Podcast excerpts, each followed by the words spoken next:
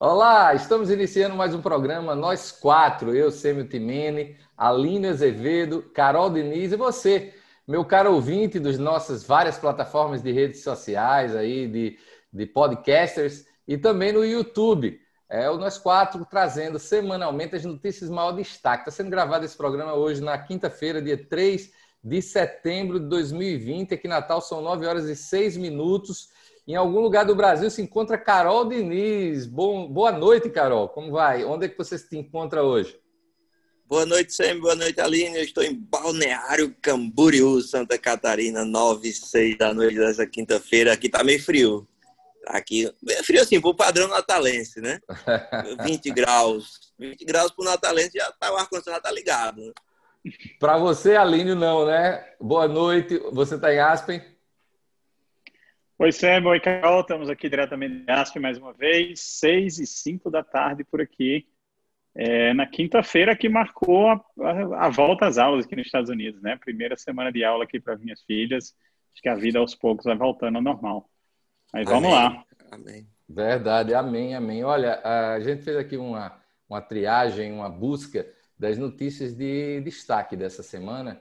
Tem da área da economia, principalmente, eu acho que pela própria vertente de negócios que a gente é tão é, mergulhado, mas tem também outras questões ligadas ao dia a dia. E tem também notícias como essa que a Aline traz aí, da volta ao normal. Eu vou começar aqui, Aline, essa notícia aqui, eu vou é, compartilhar a nossa tela é, aqui no nosso Zoom, trazendo a notícia que traz como destaque que o CEO da Ford, uma das três maiores montadoras norte-americanas, se é que existem agora três, né? Porque a Chrysler, na verdade, hoje pertence à italiana Fiat, mas a Ford ela trocou o seu CEO após apenas três anos é, ele trocou por quê? Porque o Hackett ele não entregou o que prometeu das mudanças necessárias para a indústria é, automobilística lá de Detroit, para essa importante marca norte-americana, a maior vendedora de automóveis nos Estados Unidos, é o Ford F-150,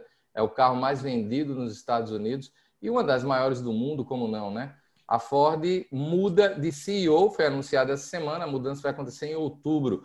É, Carol e é, Alínio, começando por você, Carol. Como é que você vê essas questões dessa mudança, Carol?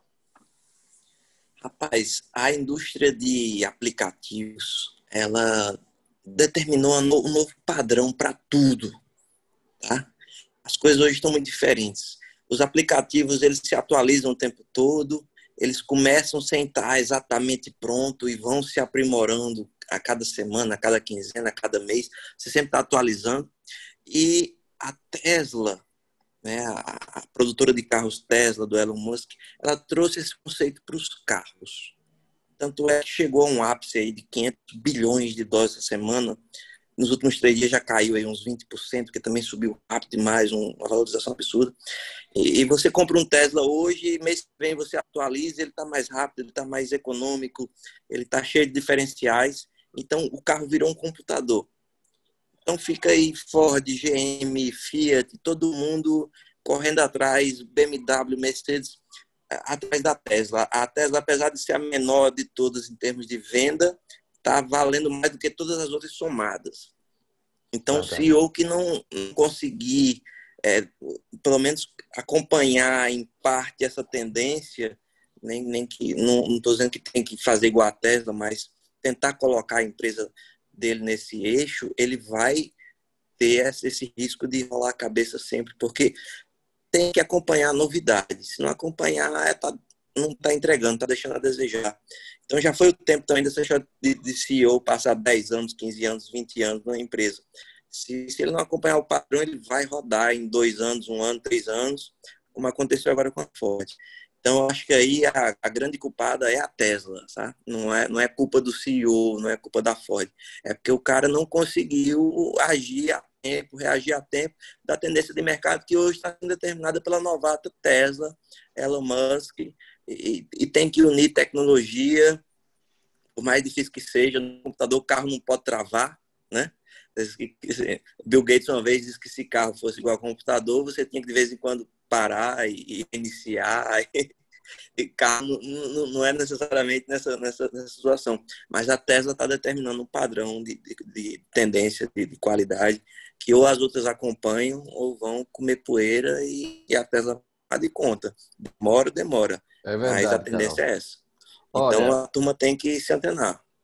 Alínio, eh, aí nos Estados Unidos você fala muito melhor do que eu, mas aí nos Estados Unidos o mercado norte-americano já tem hoje nos carros da Tesla, no segmento de, de luxo ali com, com, concorrendo com Mercedes-Benz, com BMW, com é, le, é, carros da Lexus, ele já é líder de mercado há alguns anos. Ele não consegue massificar a tecnologia de tal forma que consiga incomodar as grandes, como Ford, Volkswagen, enfim. Mas a verdade é que essas tradicionais montadoras ficaram para trás. Alínio, é, a gente aqui no Brasil enxerga muito o, o, o CEO da Tesla como o novo Henry Ford. Dá para fazer esse tipo de analogia? Olha, eu primeiro queria fazer um comentário. Eu acho que o Carol está certo, que a indústria é, é uma indústria que é muito rígida, muito difícil de se adaptar. A Tesla chegou, alguém com uma mentalidade totalmente diferente dessa indústria, e a indústria está tá tentando se adaptar e não consegue, né? E por que ela não consegue, sobretudo aqui nos Estados Unidos? Porque se você comparar com a indústria automobilística da Alemanha, do Japão, eles estão conseguindo evoluir, não estão não tão tão para trás quanto os americanos. Eu acho que aqui parte do da questão dos sindicatos. É uma indústria altamente sindicalizada aqui nos Estados Unidos, é, que fica muito difícil fazer mudanças rápidas ah, por conta disso, né? É, sua pergunta em relação, a, na verdade a Tesla tem um segmento de mercado que eu acho que ela não chega a competir diretamente em nível de preço com Mercedes ou com Lexus ou com esses carros mais caros, né? Ela entrou num pré tá tentando popularizar os carros elétricos, está tentando baixar o preço dos carros delas para poder atrair um segmento maior da população. E, na verdade, assim, é, como o Carol falou, é um computador que anda, é um carro que é inovação tecnológica, mas que também tem a questão do. É quase que uma compra de lifestyle, né? Aquelas pessoas que preferem comprar Tesla são pessoas que estão preocupadas com o meio ambiente, com as emissões de carbono e tudo isso, mas que a tendência global. Então, quer dizer, ela juntou a tecnologia junto com a oportunidade dentro de um mercado de uma tendência global. Então, você tem, você tem uma ideia da diferença e, da, e como é rígida a indústria de automobilística americana versus a Tesla. Enquanto a Tesla está produzindo carros que não poluem, a indústria tradicional americana, a Ford, a GM, os CEOs foram para Washington brigar com o Congresso porque o Congresso estava querendo apertar eles no sentido de regular a emissão de carbono. Então você olha essas duas coisas e você vê porque aqui uma está ganhando e outra está perdendo, porque o mundo, o consumidor está mais preocupado hoje em dia com essas questões do meio ambiente do que estava no passado. Olha, programa Nós Quatro, Sêmio Timene, Carol Diniz, Alina Azevedo, falando, batendo papo com você, que é o quarto membro aqui desse programa. Fique à vontade de interagir conosco no YouTube do programa, também mandando mensagem aí no nosso Instagram. É dizer que esse programa é feito para você também interagir. É, só, só, um aditivo na, só um aditivo na notícia aí Tesla. Hoje a Alemanha mandou uma mensagem muito direta para Elon Musk, da, da Tesla, dizendo, Elon, o que, que você precisa para iniciar as operações da fábrica aqui perto de Berlim? Olha assim, só. nesse nível. Vamos dar é, o que você precisa. Diga o que você precisa. Quer dizer, a Alemanha evolui muito, a Europa evolui muito. Por quê? Porque essa questão está muito mais enraizada no consumidor europeu até do que no norte-americano, né? A questão do meio ambiente. E, e outro 12 exemplo, mil empregos, exemplo, né, Aline? 12 mil empregos, isso faz diferença. E, por exemplo, a Audi lançou agora recentemente um SUV elétrico nos Estados Unidos, que chama e-tron, e está fazendo o maior sucesso. Por que, que a Audi conseguiu lançar isso e a Ford não conseguiu, por exemplo? Ou a GM Exatamente. não conseguiu? É, é, a indústria, na verdade, a indústria americana é muito fraca. Eu moro aqui há 19 anos, cara. Eu tive um carro americano, meu primeiro carro depois que eu cheguei aqui, e depois nunca mais. Eu nunca mais comprei um carro fabricado aqui nos Estados Unidos. Porque quando você compara com a qualidade que você consegue ter nos carros japoneses e alemães, que são do, aqui custa o mesmo preço que os americanos, tem nem o que comparar. É, Acredito. Ó, fica o convite, então, todas as sextas-feiras estamos publicando nos principais agregadores de podcast, também no YouTube, o programa Nós Quatro. Eu vou trazer agora, gente, a segunda notícia do, da nossa noite. A gente vai falar aí, olha, a gente falava de, de questões ligadas à, à Tesla e ao novo cenário desse mercado tão competitivo que é o mercado automobilístico. E a gente tem nesse cenário aí as questões ligadas a uma Tesla que é uma empresa do novo mercado, né? E a gente vê, por exemplo, a Nasdaq, que é a bolsa do novo mercado, tendo um desabando aí 5%, e os índices americanos tendo a pior queda em quase três meses, com derrocadas de empresas na área de tecnologia. Carol Diniz, vamos começar por você. É, a gente está vendo aí um, um, uma bolha começando a estourar, Carol. Eu perguntava isso há coisa de 15 dias, falando sobre a Apple, que chegou à marca trilionária de 2 trilhões de dólares. É um, e a, só as ações da Apple caíram em 8%, né? É, a gente está vendo uma bolha se estourar, Carol?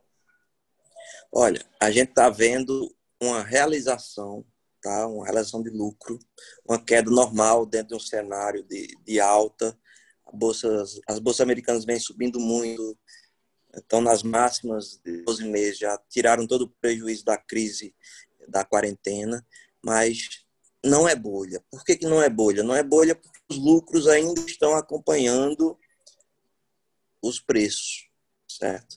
É, não tem nada a ver com o que aconteceu em 2000, por exemplo, que as empresas de tecnologia mal tinham faturamento e já valiam suas dezenas de bilhões de dólares. Hoje o cenário é totalmente diferente. A gente ainda tem uma Apple aí perto de 40 vezes lucro, a gente tem um, um, um, um Facebook, a gente tem uma Amazon. É, estão caras, estão caras, mas não, não é aquela aquele caro de, de bolha totalmente sem sentido. Uh, pode cair agora 5, 10, 15, 20, 30%, mas é normal para papéis que subiram 100% em 12 meses, subiram 150%, subiram 50% em 12 meses. Cada caso é um caso, não é uma bolha generalizada. Existem exageros isolados, a ação da Tesla pode ter subido muito. É importante lembrar que a Tesla, especificamente, ela não é só carro. A Tesla ela tem telhados que geram energia elétrica. Acumuladores como baterias, né? É, deu uma falhazinha. Enquanto Carol volta, Carol voltou? Enquanto Carol tô, volta. Opa, voltou, eu Carol. Tô, voltou. É, a Tesla incorporou uma empresa de, de tecnologia solar no meio do caminho, que é também do Elon Musk, e essa empresa fabrica, fabricava, né, hoje é a Tesla que fabrica telhados que geram energia solar no custo de um telhado normal, ela tem um telhado que gera energia solar. E também tem empresa de baterias que serve para armazenar a bateria desse telhado, ou manter uma rede elétrica estável. Existem hoje, por exemplo, áreas da, da Austrália, principalmente na área do deserto, que geram energia solar e mantém essa bateria as cidades inteiras com baterias da Tesla. Então, isso é um mercado que ainda está pequeno, mas tem a ser gigantesco. E quando a bolsa sobe, ela sobe enxergando os próximos 2, 3, 5, 10 anos. Então, tudo tende a amadurecer dentro da Tesla. Então, a gente não pode enxergar só carro dentro da Tesla estou dizendo que, que, que, esteja barato, mas é normal dentro de uma empresa que sobe 100%, 200% em um ano, um ano e meio, ela realizar aí seus 20%, 30% antes de continuar, precisa entregar o que o mercado está enxergando antes de continuar a subir. Mas cada caso tem que ser analisado isoladamente. Você tem empresas como o Zoom, por exemplo, a gente está aqui agora fazendo um podcast gravando vídeo pelo Zoom. Todo mundo está usando o Zoom. E o Zoom subiu, teve um dia dessa semana, não lembro se foi a segunda ou foi a terça, num dia o Zoom subiu quase 40%. Então, assim, é, é, é um exagero no, no, curto prazo. A empresa precisa entregar esse resultado para justificar. Aí, esse resultado a gente mede de três em três meses nos balanços. Então, é um processo de. Você tem a especulação de curto prazo, depois você vê se o fundamento entrega no médio e longo prazo. E a coisa vai acontecendo e você vai somando não é uma bolha generalizada, mas cada caso tem que ser analisado e tem exageros em alguns negócios que precisa dar uma equilibrada. Faz parte natural e é saudável que haja realizações como essa de hoje.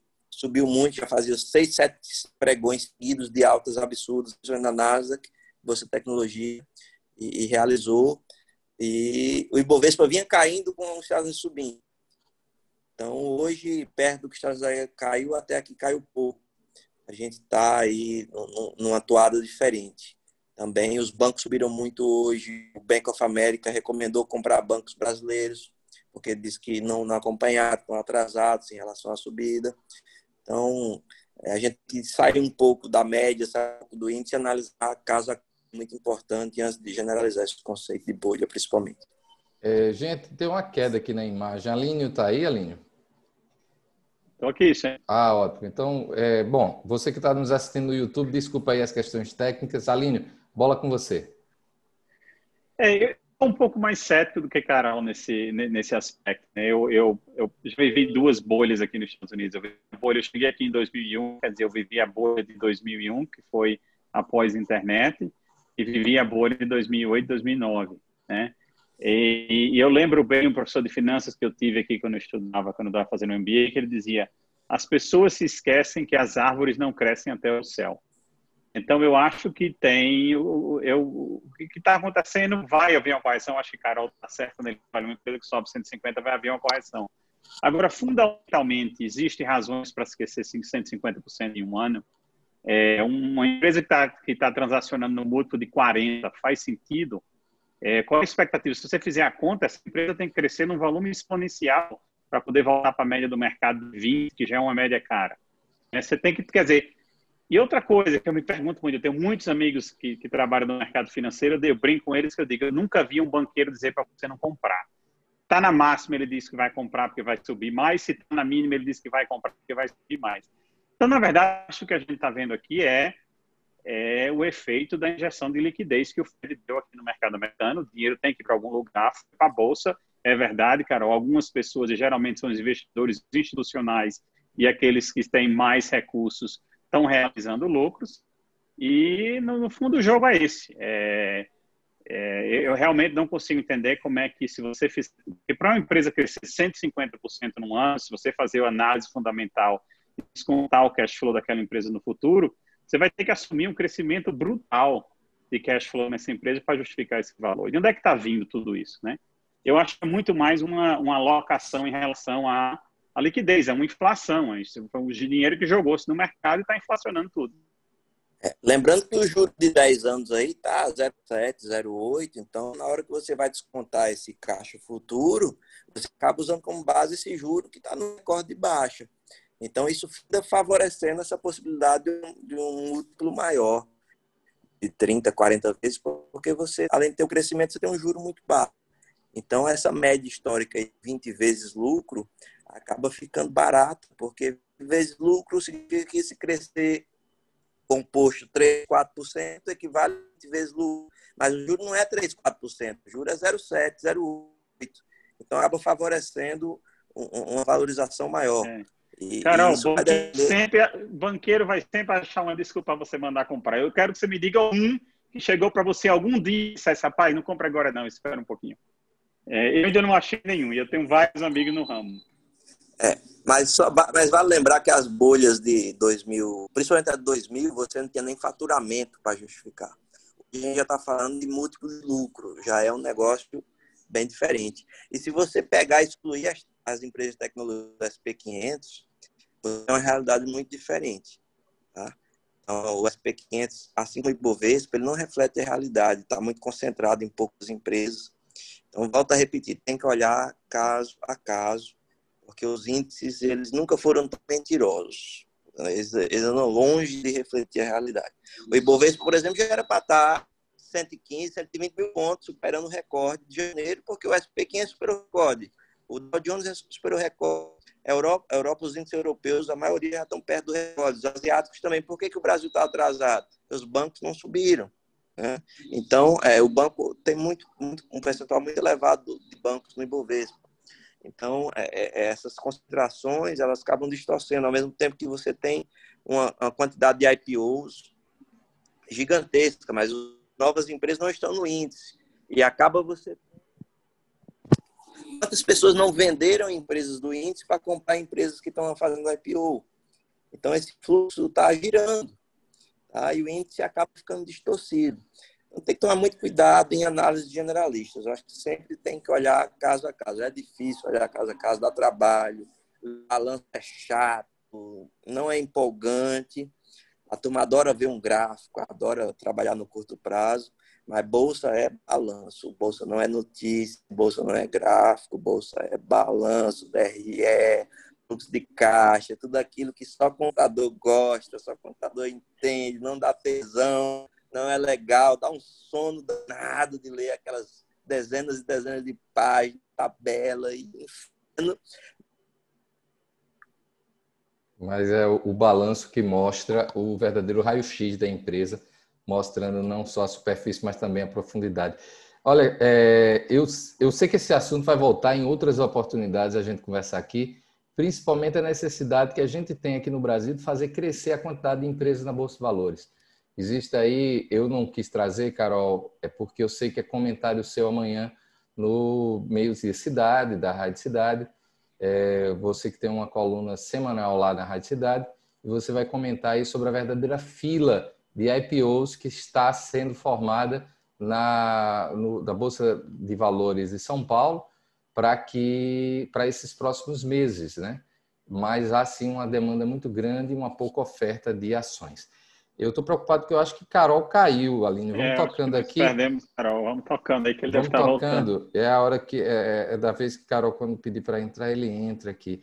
O outro assunto, Aline, que a gente tinha reservado para o dia de hoje, tem a ver com a reforma administrativa do governo federal. É, a gente tem aí a PEC da reforma administrativa, que aumenta poderes do presidente da República e restringe estabilidade para novos servidores.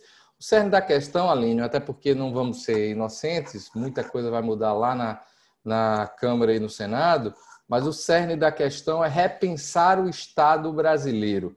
É desde a função pública, o emprego público, questões como é, a desburocratização, um governo digital, a gente trazer o Brasil para o século XXI, acabando a quantidade, meu Deus, de, de, tanta, de tanto registro de cartório, uma verdadeira indústria cartorial que a gente tem aqui no Brasil, é, trabalhando questões como a modernização do Estado brasileiro, também tem as relações de emprego, de trabalho, a possibilidade de se trabalhar com questões ligadas a, a, a é, produtividade, ser cobrado produtividade dos servidores públicos, trazer para a realidade de, um, de uma nação que a, o, a idade média da sua população hoje está na casa de 70 anos para os homens e dos 80 anos para as mulheres, trazer aí para uma realidade que a aposentadoria não pode mais acontecer como é, está aí a matéria colocando, né, em média 28 anos de atividade, com mais 10 de aposentadoria, 11, ou seja, a gente tem no Brasil ainda muita instabilidade em relação à quantidade de, de tempo de trabalho é, e vários benefícios que estão sendo questionados agora nesse momento. Alínio, é, essa discussão para a gente, tempos em tempos, leva década para a gente voltar a conversar sobre isso aqui no Brasil. Como é para ir nos Estados Unidos, uma, uma, uma nação com a, diria eu, uma sociedade mais amadurecida em, em relação a tópicos como esse? Sabe, eu, eu vou eu queria começar a falar assim, tudo isso soa muito bonito, tudo isso são as coisas certas a fazer, né? Mas em termos práticos, o que acontece é que você tem que ir para o Congresso para fazer tudo isso e você tem que ter apoio da população para poder fazer tudo isso, porque é uma PEC. E uma PEC, você deve saber mais que eu, acho que requer dois terços dos votos do Congresso, uma coisa para ser aprovada. E aí você tem, ao mesmo tempo, todas essas boas intenções, você vai precisar do apoio do Congresso e do apoio da população para fazer isso, porque no fundo vai ter que ser a população pressionando o Congresso para que eles votem, porque senão eles não vão tirar privilégio deles mesmos, porque afinal de contas são funcionários públicos. E aí você tem o governo dando certos exemplos que é meio contraditório a tudo isso. Por exemplo, quantos ministérios o Bolsonaro prometeu quando ele assumisse o governo e quantos ele tem hoje? Ele está fazendo o dever de casa de reduzir os custos? Quantos, quanto ele, na última reforma que foi feita, que ele cortou a aposentadoria de todo mundo, ele foi, mas e os militares? Não, peraí, esse aqui eu não posso mexer, porque é a minha turma. Então, assim, eu acho que isso é um desafio até para o Paulo Guedes. O Paulo Guedes deve estar super bem intencionado em fazer tudo isso. Mas em algum momento essa conversa vai ter que ser feita de dizer, peraí, você está pedindo X, Y, Z, mas você está fazendo, você está, o teu, o teu como governo está sendo coerente com o que você está pedindo fazer? Não deixa de ser bons pedidos e boas ideias. Eu acho que tudo isso é muito bonito e tudo isso é o que deve ser feito. Mas existe o teórico e existe o prático. Para você liderar e conseguir prático, você precisa liderar com exemplos. Sem então dúvida. essa é a primeira essa é a primeira eh, colocação que eu queria fazer. Em relação a como funciona aqui nos Estados Unidos, assim, o funcionalismo público nos Estados Unidos, ele não tem estabilidade, ele paga menos do que a iniciativa privada, quer dizer, é completamente inverso ao que você tem no Brasil, né? E nem por isso o serviço público aqui deixa de funcionar. É o mais eficiente do mundo? Não, de longe não é o mais eficiente do mundo. Não chega nem perto as nações como o Japão, os países europeus, países nórdicos. Mas funciona e custa bem menos percentualmente do que custa no Brasil, porque você não tem essa série de benefícios que foi colocada por funcionalismo público ao longo dos anos, né? Mudar isso é uma, é uma tarefa difícil, porque o que eu digo, não depende só de um governo, vai ter que mudar a mentalidade de uma nação inteira, porque vai ser o povo que vai pressionar o Congresso para que o Congresso vote essas medidas. Carol Diniz, a internet não está nos ajudando hoje, mas que bom que você está de volta. A gente está discutindo agora as questões da reforma administrativa. É, a Aline aí ponderou é, sobre a articulação política que vai ser necessária para fazer com que as coisas mudem, principalmente uma mobilização popular, porque sem pressão do povo a gente não vai ver mudança. Concordo com ele, Carol. Considerações da tua parte. Ah, não, Carol, pelo jeito, ali não está conseguindo. Estamos Carol. tendo problemas é. técnicos novamente. Carol que está falando hoje especialmente de é, Estão tá, me ouvindo agora? Agora melhorou. Pronto, Carol. A imagem continua feia, mas é, aí a culpa não é da internet. Vamos lá. É, é um genético aí, a imagem está feia, é um problema é. genético. É, é... Ai, caiu de novo, Carol. O que vale é a simpatia, né? É vale a simpatia ao mesmo tempo. Nós estamos compartilhando. A dos nossos impostos é sempre um, uma proposta nobre, né? Mas eu, eu, acredito que a Aline já tenha comentado aí o, o principal, que é realmente a questão financeira da coisa. Mas eu queria ressaltar, eu gosto de pegar um ponto de menos óbvio, a, o desperdício de cérebros nós temos em todo o Brasil, principalmente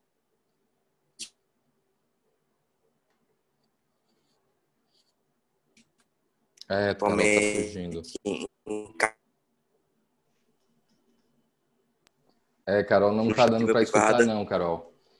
É, eu vou pedir para você fazer novamente, estabelecer novamente a conexão, Carol. A gente aguarda você aqui. Rapidinho, Carol, tá. vai, vai sair. Voltou, Carol? Estão tá me ouvindo agora? Desperdício de cérebro. Melhorou? Vai lá. Agora sim. Desperdício de cérebro. Acho que não adianta a gente discutir desperdício de dinheiro, né? É óbvio desperdício de dinheiro. Que economizado, gasta muito, o governo gasta muito. Mas o desperdício de cérebro ele é muito mais prejudicial. Vocês têm, eu tenho inúmeros amigos, parentes, conhecidos que estão no funcionalismo público e poderiam estar contribuindo muito mais para a sociedade se estivessem na iniciativa privada. E poderiam estar ganhando muito mais dinheiro para eles também na iniciativa privada. Isso é um problema sério e a culpa de tudo isso chama estabilidade.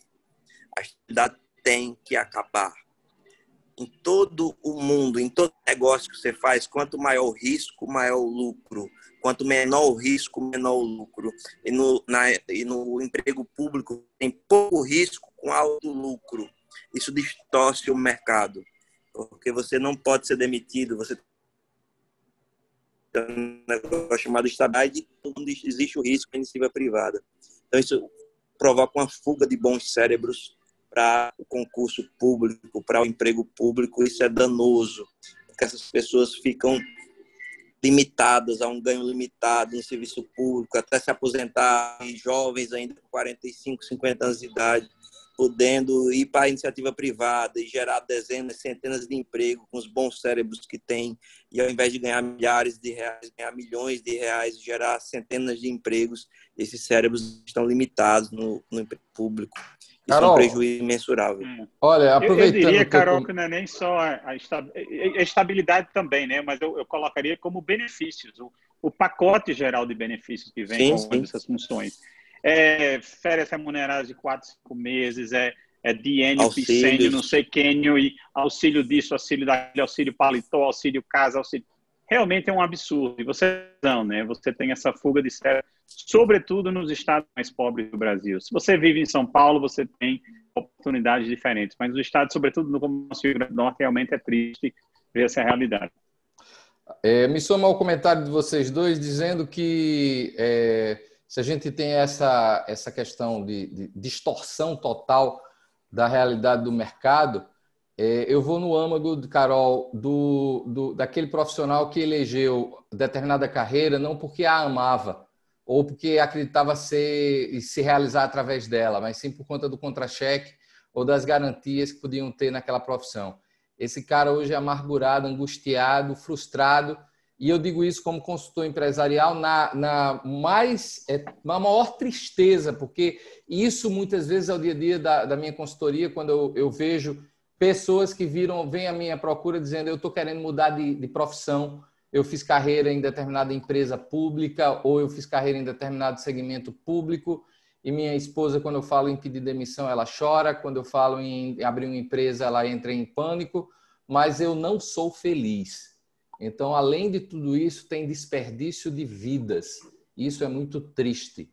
A gente, ao mesmo tempo que vê pessoas indo para essas profissões por conta de um salário ou por conta de toda uma pressão social que foi criada no Brasil nas últimas décadas, é, no, no, caminho contrário, a gente vê pessoas muito tristes. Entendam, a, o, o servidor público é uma das mais lindas profissões que possa existir. Servir ao público Agora, se a pessoa, em vez disso, queria ser professor ou queria ser é, dono de uma loja de automóveis, é, é, complicado, é bem angustiante.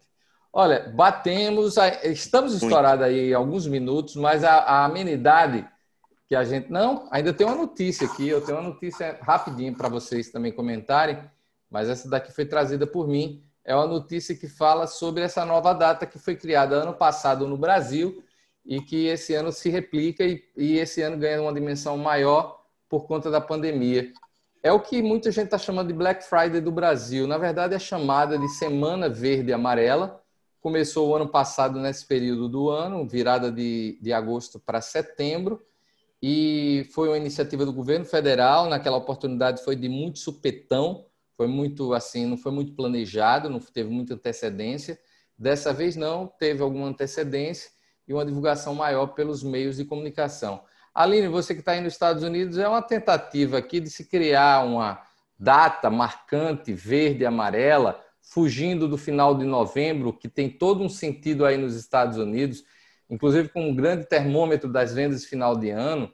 Mas aqui no Brasil a gente tinha um verdadeiro vácuo entre uma das mais importantes datas do varejo, que era o Dia dos Pais, e a próxima data, que é o Dia das Crianças para o varejo e a gente tinha esse vácuo aí. Aqui em Natal, a gente tinha, durante anos, uma iniciativa do CDL Natal, o chamado Liquida Natal. Só que nada de dimensão, nem estadual, nem nacional. Então, o Liquida Natal esse ano também, acho que pela pandemia, foi quase nulo. Existiu, acreditem, mas foi quase nulo.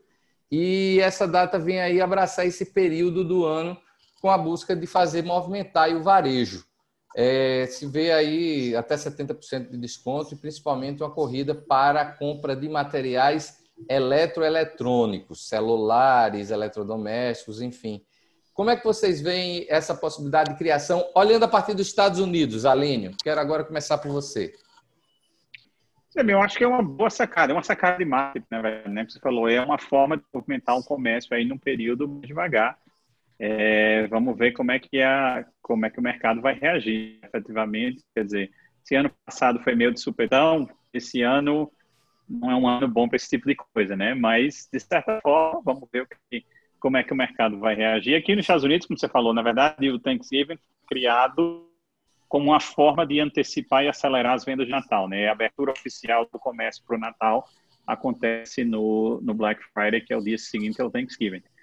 É, com esse objetivo. Vamos ver como é que isso vai funcionar aí no Brasil. Carol? Varejo é calor, varejo é emoção e o que importa é girar, certo? Se o Black Friday está longe, o Black Friday já consolidou no Brasil. Hoje já está muito perto do Dia das Mães, o Dia das Mães só perto do Natal. O Black Friday, dependendo do setor, é igual ao Dia das Mães, ou um pouco maior. Então, o Black Friday já pegou. Estão querendo é, fidelizar, estão querendo consolidar essa nova data aí, eu acho importante, principalmente num momento tão difícil para o comércio. Então, tem que dar vantagem para o consumidor comprar e fazer o mundo girar. O mundo tem que girar agora. Eu acho que esse é o tema da nossa última, nosso último ponto aí, o mundo voltando a girar, não sempre. É verdade. E a amenidade dessa semana vem do fato de que você, Carol, hoje está falando para nós quatro, a partir aí de Florianópolis, Aline Azevedo, lá nos Estados Unidos. Essa semana se inicia um marco para a comunidade norte-americana, que é a volta às aulas no final do verão. E Aline também andou viajando essa semana a trabalho, você também tá via, viajou é para aí. Eu queria soltando a amenidade dizendo assim, Carol, aeroporto cheio, já tá, a gente já está começando a ver as coisas voltarem ao normal nos aeroportos? Rapaz, eu decolei hoje de sete da manhã, né? Então eu cheguei no aeroporto perto das seis, crente que ia estar tá vazio, que ia estar tá aquele deserto, tal ainda, e me surpreendi com um raio-x lotado, fila, quase que eu perco o voo mesmo chegando cedo, e passei mais de 20 minutos na fila do raio-x. Fiquei muito tempo tomando um cafezinho, acho que estava tranquilo, e quando cheguei no raio-x me surpreendi com tudo lotado, depois de passar seis meses em casa, quase de casa, enfim, sem viajar de avião, é, fiquei até emocionado de ver o, a coisa voltando numa velocidade estúpida. Eu acho que. Lembrei até de Paulo Guedes, né? O Brasil vai surpreender. Vamos, vamos voltar em. Alinho. Então, o, gra, o, grande posto de Piranga, que é um pouco de. Um grande posto de Piranga, é um pouco de tudo, até mágico, né? Faz essas promessas bonitas, ele gosta dessas coisas. Lá vai ele, ó, no final me, me lembrei de da, da, Marolinha, aqui é Marolinha. Não, Marolinha é coisa de, de petista. A gente está falando. Volta às aulas! É, talvez um dos maiores ministros da economia da atualidade, Aline. Volta às aulas aí nos Estados Unidos. Na hora certa. Falar nisso, você descobriu qual foi aquela revista sempre que você mencionou, que o cara é o melhor do mundo, como é? Eu procurei aqui e não achei. Se tiver achado, depois você me manda. Qual é a revista? Você disse que ele ganhou um prêmio numa revista, ah, que foi o melhor tá, ministro tá, da tá. economia tá. do mundo. Aí eu estou muito interessado em saber que revista é essa. Bom, mas vamos lá. Falando de volta às aulas, é, acho que aqui, pronto, semana de volta às aulas, né? Ah, alguns estados voltaram presencial, alguns estados voltaram online, alguns estados voltaram no, no, no modelo híbrido. Aqui na minha família mesmo, a minha filha mais nova voltou presencial, a filha mais velha voltou só online. Mas o fato é que a coisa começa a acontecer e, e isso em si já é um, um excelente sinal. É, como você falou, essa semana fui à Califórnia e, e, e, voei depois de quatro meses e meio. E assim, você via que, claro, não está no que estava antes, mas já é uma melhora significativa. A última vez, uma ideia, a vez que eu tinha voado tinha sido no meio de abril, né? Em média, passam pelos raios-x aqui de todos os aeroportos dos Estados Unidos 2 milhões e meio de pessoas por dia em, situações normais. Na época que eu fui para voltei da Flórida para cá no meio de abril, esse número estava na faixa de 90 mil é, para todo o país naquele dia. E essa semana acho que passou a casa dos 900 mil. Quer dizer, uma melhora significativa. Ainda estamos menos de metade do que era o fluxo de passageiros domésticos nos Estados Unidos, mas ah, significativamente melhor do que já estava. É, só, só, complementando o aeroporto, que eu disse que o raio estava lotado, não foi o aeroporto Natal, nem o aeroporto de Florianópolis, não. Foi o Guarulhos, o maior aeroporto do Brasil. Eu não mencionei é. o aeroporto. Né? Foi o maior aeroporto do Brasil que estava lotado de seis da manhã. É. Então, por isso, eu fiquei muito feliz. É um belo um termômetro, Carol. É dizer que a gente ainda vai demorar a ter o aeroporto de Natal lotado, porque a gente, a nossa maior vocação é, sem dúvida, o turismo. E o turista vai demorar um pouquinho para voltar a voar para cá mas que isso possa acontecer, que a gente continue aí nesse bom trabalho de prevenir e expandir aos pouquinhos, indo abrindo as portas e as fronteiras. Alínio, é, me somando aos teus comentários, é dizer que a minha preocupação ainda continua é, com as empresas aéreas, não só daí dos Estados Unidos, principalmente aqui no Brasil, porque essas empresas elas viviam uma realidade de 2 milhões e meio de voos, você diz aí e agora está com 900 mil e já teve 90 mil. 2 milhões e meio de passageiros Desculpa, dia. de passageiros dia. Pela, é, passando pelo TSA, que é o órgão de que faz aquela, aquela, aquela checagem de segurança. Pois Quer é. dizer, a média de 2 milhões e meio dia chegou a 90 mil no fundo do poço, agora vai em 900. Pois é. Isso Está perto de 40% ainda. É, ima... Não, é bom, ainda é 40%, um pouco menos de 40%. É muito longe do, da realidade que a gente sabe o quanto não é lucrativo esse setor. É um setor muito enxuto e que as empresas são muito competitivas. E aí eu fico trazendo isso da realidade de uma grande operadora de, de voo aéreo a uma pequena linha de ônibus aqui de, de Natal ou de qualquer lugar de, uma, de qualquer cidade do Brasil. Porque há uma, um, foi, um, foi punk para essas detentoras de linhas que muitas vezes precisam operar em linhas também não lucrativas, mas tem que continuar lá mantendo aquela estrutura, porque para é, explorar a linha lucrativa, ela tem que ter a linha não lucrativa. Ou seja, tem muito nó ainda para ser desatado na economia, mas cabe a nós quatro, Carol Diniz, Alina Azevedo, eu, Sêmio Timene, e você, meu caro ouvinte de podcast ou espectador aí do YouTube, acompanhar semanalmente às quintas-feiras. A gente grava e toda sexta-feira, por volta de 9 horas da manhã, está disponível em todas as principais plataformas.